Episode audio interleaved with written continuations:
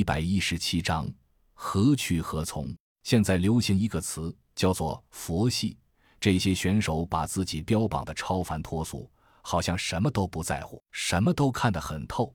但在我看来，他们什么都不在乎的原因，恰恰是他们什么都不懂。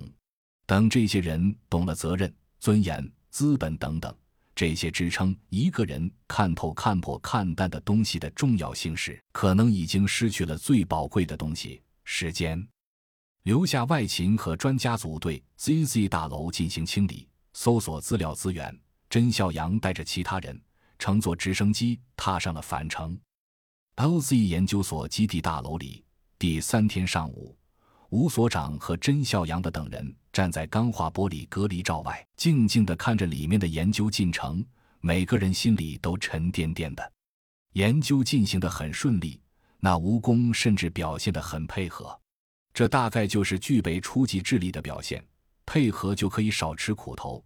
这是一个研究员随口说的。那蜈蚣却像是听懂了，顺从地趴在手术台上，默默地承受着一项项检测。而检测的结果怎么说呢？这东西的各项素质简直可以称为完美。总结起来有以下几个方面：第一，强壮，各种型号的子弹打在他身上就像挠痒痒，完全构不成任何威胁。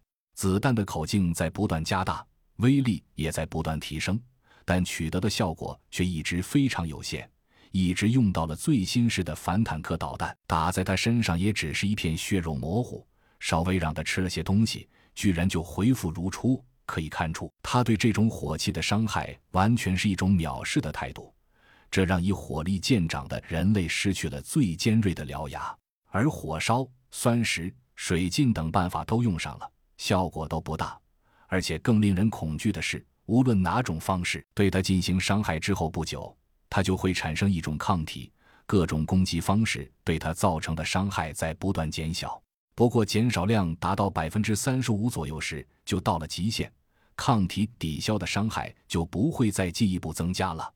幸亏如此，不然多打几次，不成了金刚不坏之身了。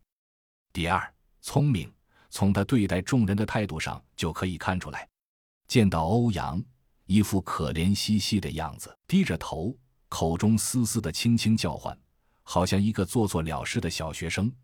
而欧阳果然不负虫子奶妈称号，卫士的工作全部由他来完成，和蜈蚣之间的关系进一步拉近。见到洛奇，则是高高弓起身子，如临大敌的唧唧嘶吼，只是声音中更多的却是恐惧之前那几刀的疼。到现在他都没忘，